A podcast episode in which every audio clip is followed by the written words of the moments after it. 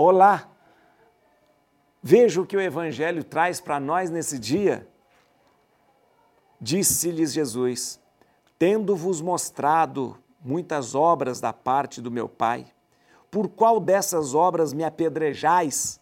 Os judeus responderam-lhe: Não é por causa de alguma obra boa que te queremos apedrejar, mas por uma blasfêmia, porque sendo homem te fazes Deus. Replicou-lhe Jesus: Não está escrito na vossa lei? Eu disse: Vós sois deuses? Se a lei chama deuses aqueles a quem a palavra de Deus foi dirigida, ora a Escritura não pode ser desprezada.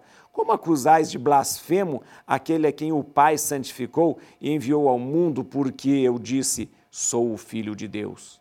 Se eu não faço as obras do meu Pai, não me creais, mas se faço, e se não quiserdes crer em mim, crede nas minhas obras então, para que saibais e reconheçais que o Pai está em mim, está em mim e eu no Pai. Procuraram então prendê-lo, mas ele se esquivou das suas mãos. Jesus é muito claro e diz: Vocês não acreditam em mim? Vejam minhas obras. Vocês não me amam? Ame então por aquilo que vocês têm visto eu fazer, falar. E é justamente o grande problema nosso. O grande problema nosso é, às vezes, nós não olharmos para aquilo que realmente é a verdade, para aquilo que realmente é, é necessário.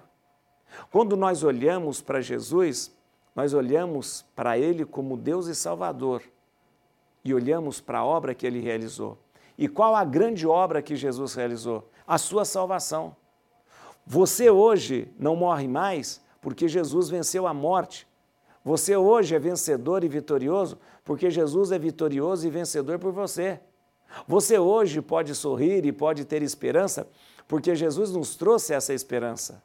Ah, quais são as obras de Deus? Quais são as obras que Jesus nos trouxe?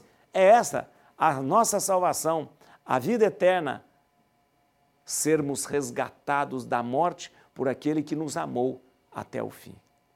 Veja as obras do Senhor, veja o que ele fez na sua vida. Deus abençoe você.